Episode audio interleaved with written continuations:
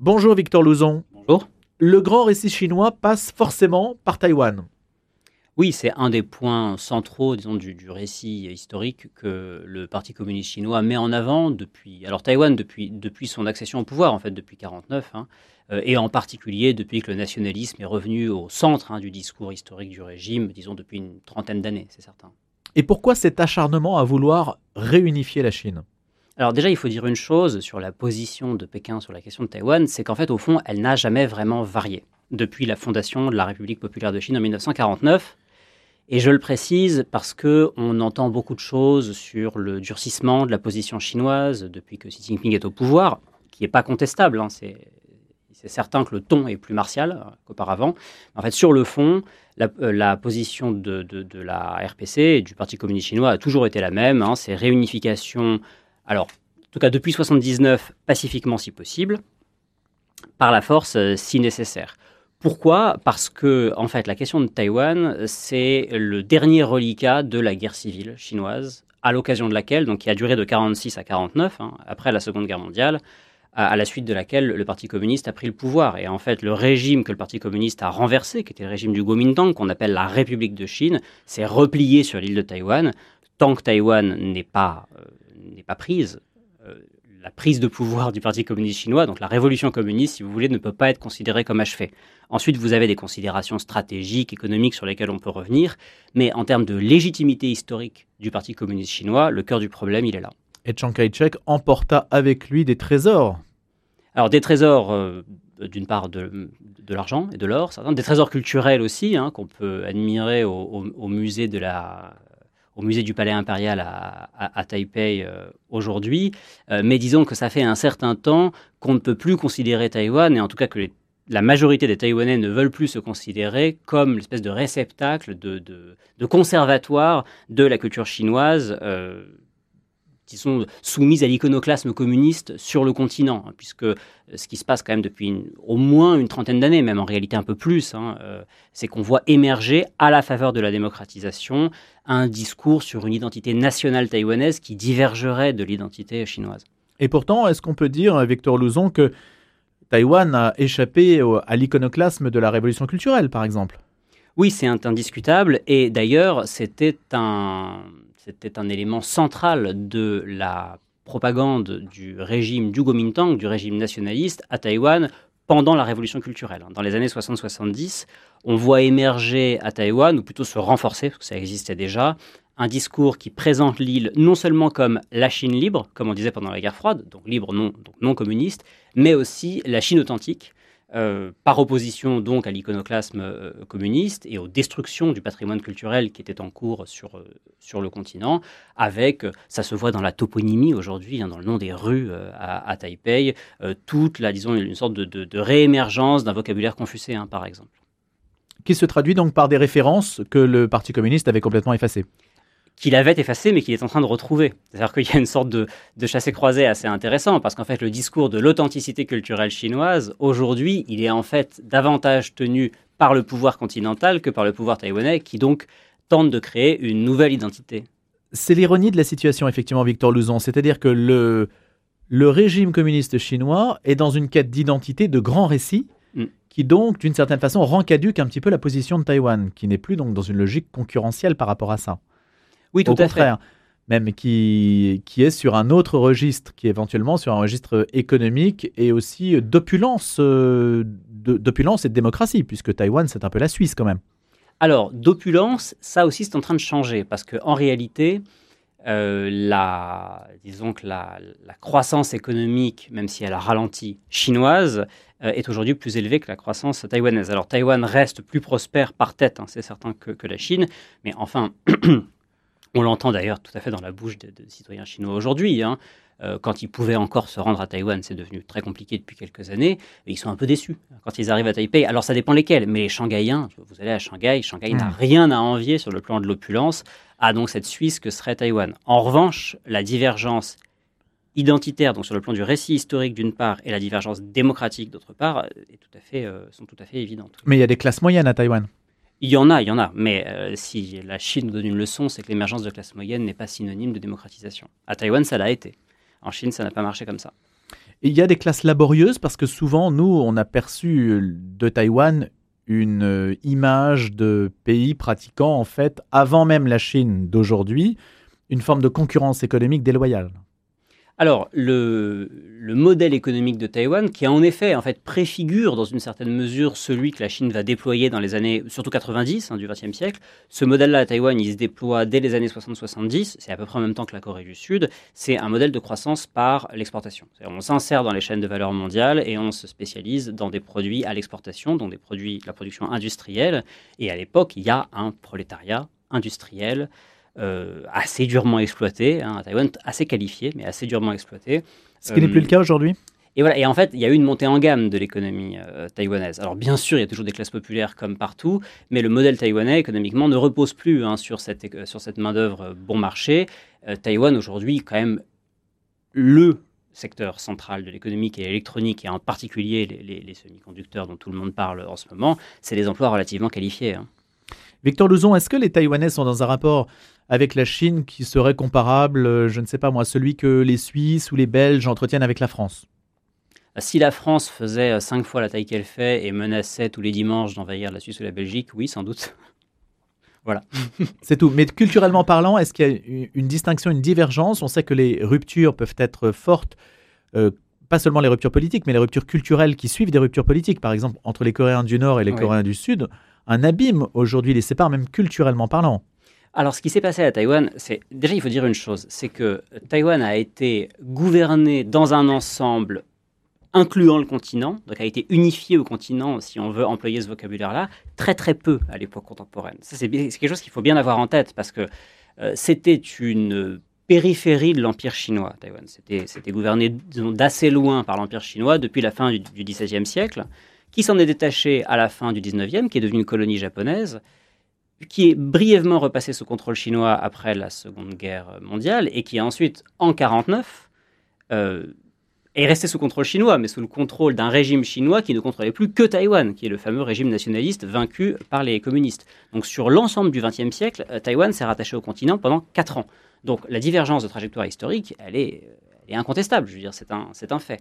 Mais simplement, il y a une, particularité supplémentaire de la trajectoire historique taïwanaise au XXe siècle qui euh, distingue Taïwan de la Belgique ou de la Suisse, c'est que Taïwan a été gouverné après 1945 et surtout 1949 pendant plusieurs dizaines d'années par une dictature nationaliste chinoise qui prétendait vouloir reconquérir le continent et qui prétendait, ce qui ne s'est évidemment jamais fait, et qui prétendait incarner la Chine authentique. Et donc, toute émergence identitaire, sans même parler de nation, taïwanaise était par définition exclue par le régime, puisqu'il y avait un discours autoritaire qui se confondait avec celui du nationalisme chinois.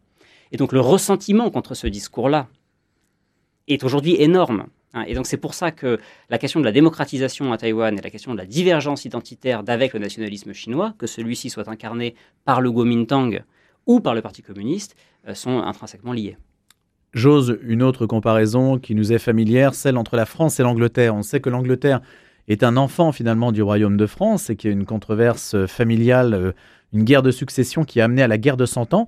Est-ce qu'on est un peu dans cette logique entre la logique insulaire de Taïwan et la logique continentale euh, chinoise? Est-ce que c'est une guerre entre cousins en fait? Alors, sur, sur, le temps long, il est incontestable que la majorité de la population taïwanaise aujourd'hui vient du continent chinois.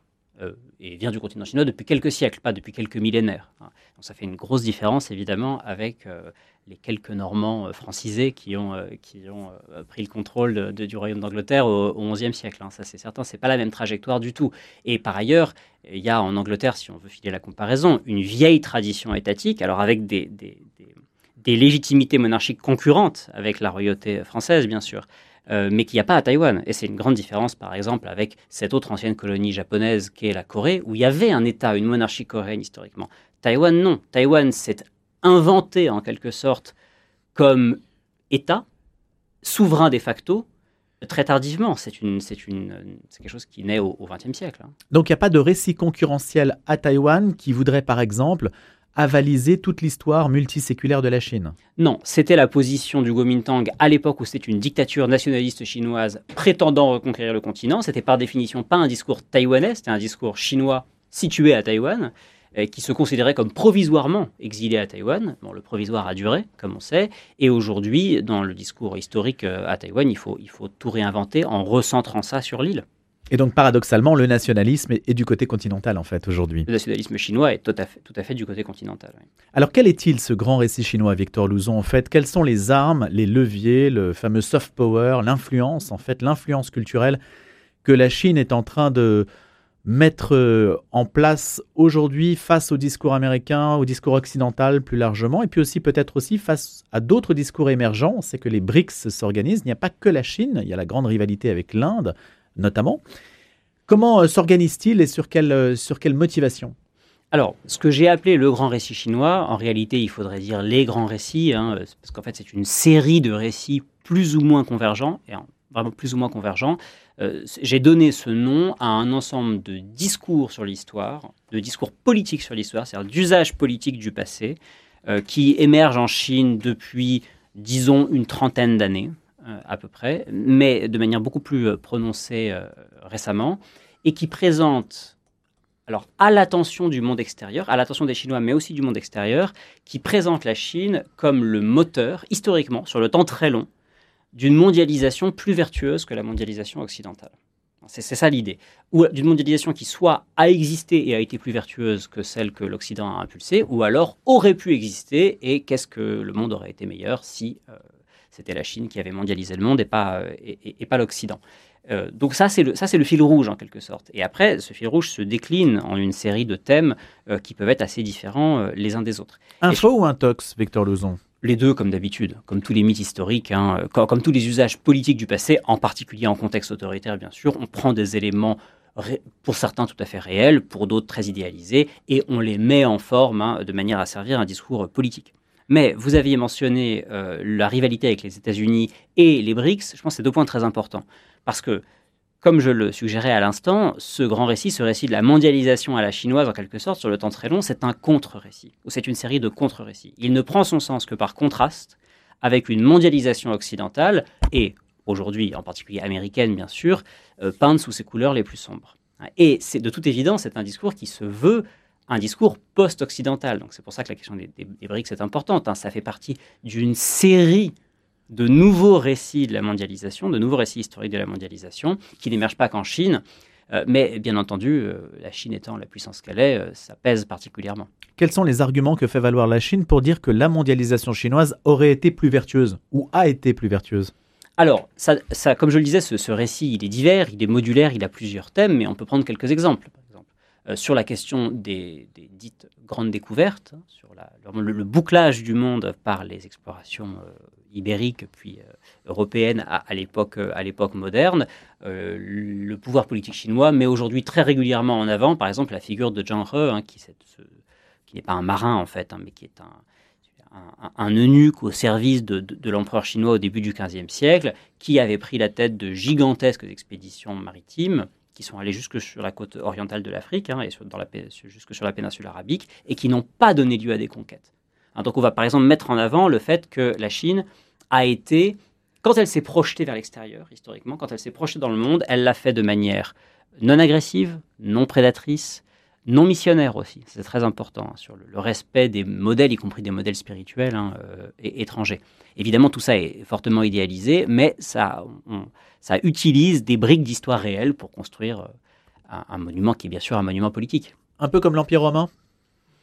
Alors, euh, cette comparaison, elle, existe, elle existe en Chine. L'Empire romain est plutôt pris en bonne part dans ce, dans ce récit historique, notamment dans la thématique des routes de la soie alors, qui est régulièrement ressorti donc, à, l'appui donc, de, ce, de ce programme d'investissement en fait, qu'on appelle les Nouvelles Routes de la Soie, qui a été lancé en 2013. Hein. Ça s'adosse à un récit historique qui présente euh, la Chine et l'Empire romain comme les deux extrémités alors d'une mondialisation qui, euh, donc, au début du premier millénaire de notre ère, hein, surtout, euh, qui était une mondialisation à l'échelle de l'Eurasie seulement, mais qui mettait en relation comme ça ces deux empires prestigieux.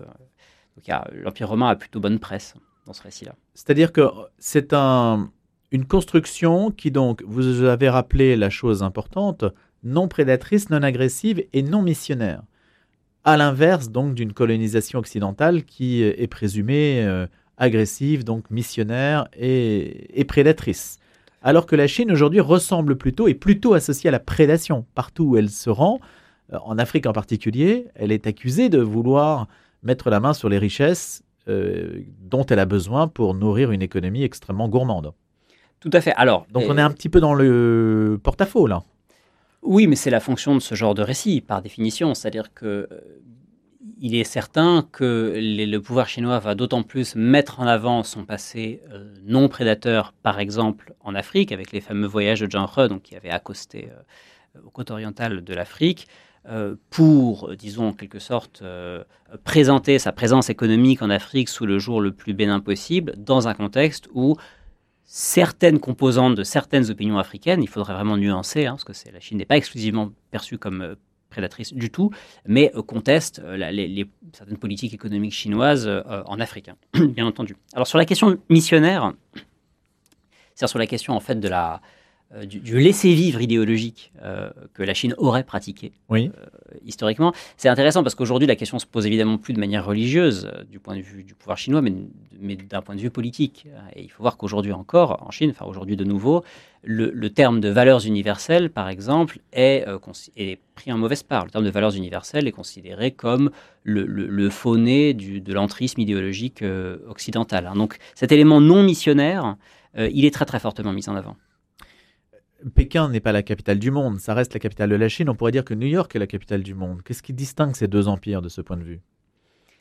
Alors, énormément de choses, et on peut dire en quelque sorte que ce grand récit chinois, ou ces grands récits chinois, sont vraiment construits dans un jeu de miroir avant tout quand même avec bon, ce qu'on peut appeler l'Empire américain.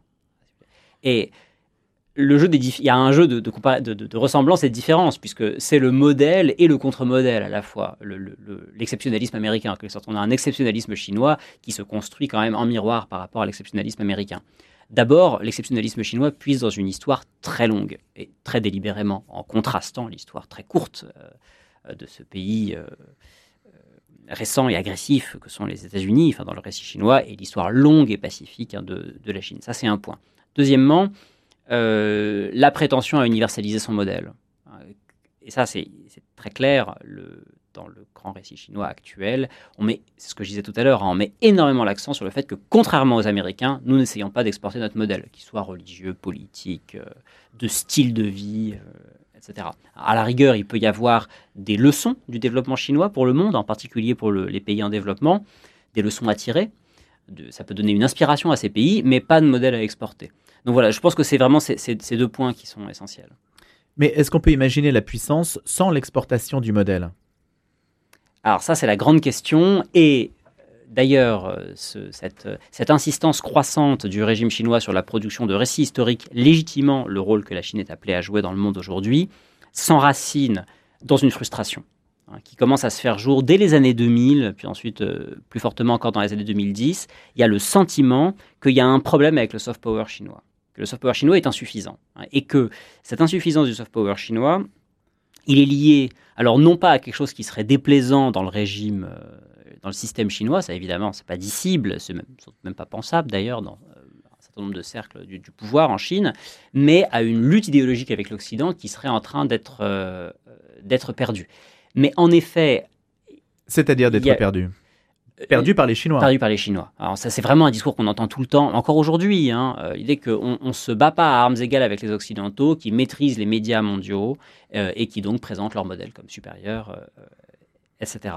Mais en effet, il y a une tension qui est celle que vous disiez à l'instant, qui est que euh, le pouvoir chinois est pris dans une forme de contradiction ou de tension, euh, puisque sa marque de fabrique, c'est la non-ingérence idéologique hein, dans, les, dans les affaires intérieures des régimes autoritaires, par exemple. Hein. c'est très très important, ils le mettent toujours en avant. Et en même temps, euh, avoir du soft power en quelque sorte, il faut bien à un moment ou à un autre se présenter comme modèle. Et donc c'est vrai que euh, du point de vue du discours diplomatique, mais aussi des usages politiques de l'histoire que j'analyse euh, dans ce livre, il y a un zigzag permanent entre ces deux, entre ces deux polarités. Et je pense qu'en fait, le, succès, enfin la clé de l'efficacité du récit historique chinois quand il est efficace, et il est parfois efficace, est toujours négative, c'est toujours par contraste. C'est contrairement aux Américains ou contrairement aux Européens, nous ne vous imposons pas etc., Et nous ne vous avons jamais imposé telle ou telle chose. Mais Victor Louzon, sans imposer, on peut imaginer, parce que c'est comme ça que fonctionne l'Amérique, l'Amérique fonctionne sur le rêve et sur le désir. c'est le désir d'Amérique qui fait la puissance de l'Amérique. Il n'y a pas aujourd'hui de désir de vivre en Chine. À ma connaissance, peu de gens ont le désir de vivre en Chine et peu de gens rêvent en chinois.